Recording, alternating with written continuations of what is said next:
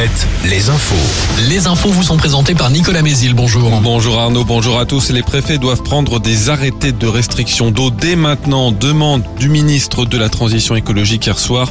Euh, Le but est d'éviter une crise majeure cet été alors que la France connaît déjà cet hiver une sécheresse historique. Le mois de février devrait être le plus sec jamais connu dans de nombreux secteurs. L'humidité des sols est sous la normale dans l'ensemble des départements français.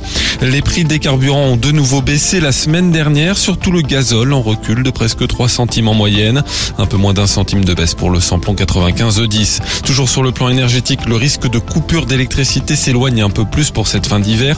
RTE, le gestionnaire du réseau, abaisse ce risque de moyen à faible. Seule une vague de froid tardive et intense pourrait maintenant menacer l'approvisionnement électrique.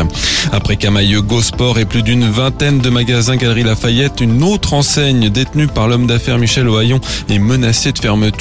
Gap France pourrait être placé en redressement judiciaire demain. C'est ce qu'a requis le parquet du tribunal de commerce de Grenoble.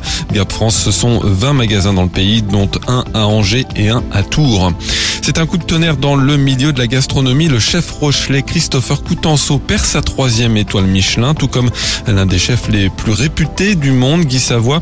Christopher Coutenceau avait obtenu cette troisième étoile en 2020.